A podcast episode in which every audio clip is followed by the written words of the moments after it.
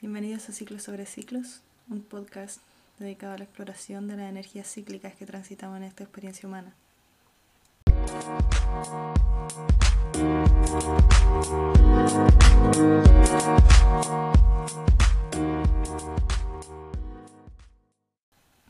Creo que es bastante común sentir que las cosas que nos gustan son arbitrarias, que no tienen un hilo en común o que son difíciles de comprender para los demás pero hace no mucho descubrí que esas son historias que nos contamos a nosotros mismos y que evitan que conectemos los unos con los otros. Y así nació la idea de este podcast. Mm, ya hace un par de años me interesé bastante por el estudio y la observación de los ciclos, las energías, de todos los ámbitos posibles, o por lo menos que se me han presentado a mí. Em, esta exploración al final partió en el año 2016 cuando empecé a registrar los signos de fertilidad de mi ciclo menstrual con el método sintotérmico, un método de observación, registro e interpretación de los signos primarios de fertilidad, que son el moco cervical, o sea, la mucosidad de la vagina, la temperatura corporal basal, que es la temperatura del cuerpo en reposo, eh, la temperatura más baja a la que llega el cuerpo y opcionalmente, pero yo por lo menos al inicio registraba esto en la posición del cuello del útero o el cervix.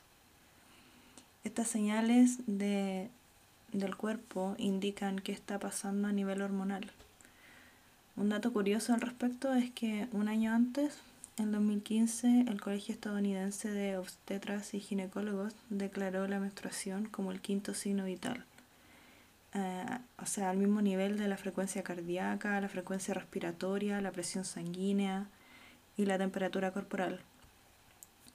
Fue por esas fechas que descubrí que los signos de fertilidad ofrecen una cantidad impresionante de información sobre nuestro estado de salud en general.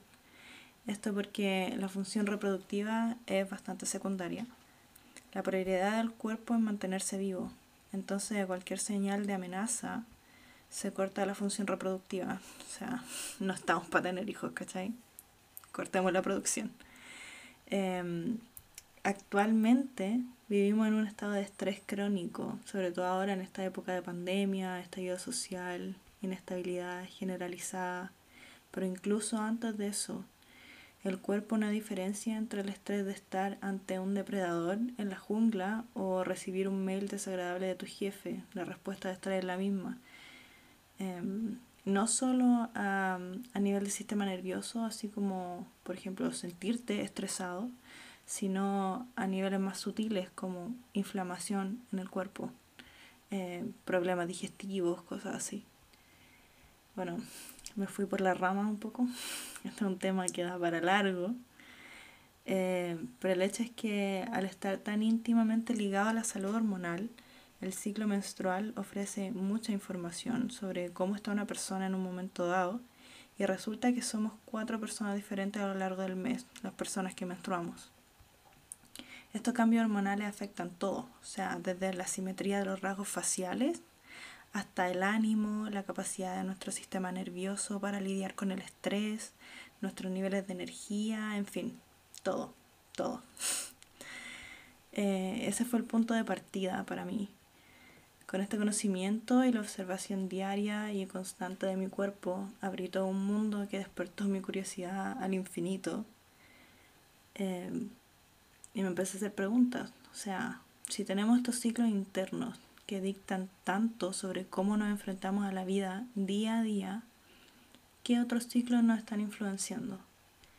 Incluso a nivel físico, no es solo el ciclo menstrual, hay miles de ciclos, bueno, no miles, pero hay muchos ciclos. Tenemos un montón de ritmos internos, como el ciclo circadiano, o sea, el ciclo de sueño, em, o el hecho de que las células de todo el cuerpo se renuevan cada siete años. Esto me recuerda a ese ejercicio mental de si cambia una pieza de un auto a la vez hasta que no queda ninguna de las piezas originales. ¿Sigue siendo el mismo auto? Después de siete años seguimos siendo la misma persona. ¿Somos la misma persona que éramos al nacer?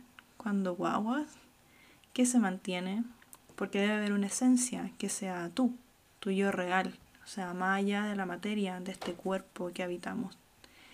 Y aquí llegamos a lo que quería llegar, más o menos, otros ciclos, otras energías a las que estamos expuestos, otras energías que somos también.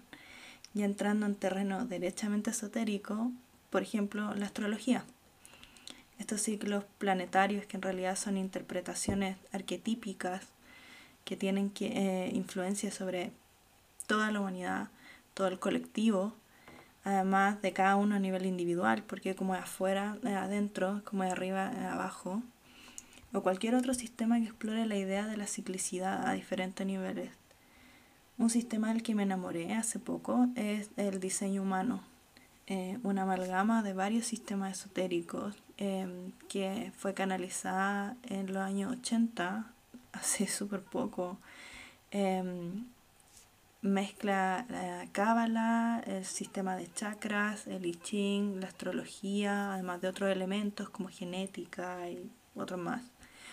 Este sistema describe nuestro cuerpo energético, nuestra aura, eh, que nos indica cómo nos movemos por el mundo, cómo nos relacionamos con los demás, con la vida. Eh, tiene mucho que ver con la soberanía energética. Em, para mí es fascinante todo esto y sobre todo cómo interactúan estas energías, la intersección de lo que pasa adentro, en la materia, en el espíritu, en la mente, en las emociones y afuera también, porque todo tiene efectos. Y de eso se trata este proyecto que comienza hoy, de experimentar, explorar, compartir, conversar sobre estos temas, todas las energías que nos hacen lo que somos y al mismo tiempo no son parte de nuestro yo verdadero, o sea, ¿Quién dice que soy más yo cuando estoy ovulatoria que cuando estoy menstruante? ¿O soy más yo ahora que el sol entró en mi Virgo natal que en cualquier otra época del año? ¿O soy más yo o menos yo cuando me enfrento a alguien que tiene un tipo de aura radicalmente diferente al mío y nuestras auras interactúan? Todas estas preguntas y más quiero tantear aquí. Espero que podamos explorar juntos, que sigamos la conversación en otros espacios. Eh, al terminarse cada episodio y que nos descubramos cada vez más humanos y cada vez más espíritu también, impermanentes y eternos como somos en esta experiencia que estamos transitando. Así que muchas gracias por escuchar, por acompañarme en este experimento. Para seguir conversando pueden encontrarme por lo pronto en mi cuenta personal de Instagram en arroba paula.cortesg y mi segunda cuenta sobre temas relacionados con el ciclo menstrual, eh, arroba útero no tkm. No tkm como no te quiero mucho. Em, espero que se encuentren súper bien y hasta la próxima.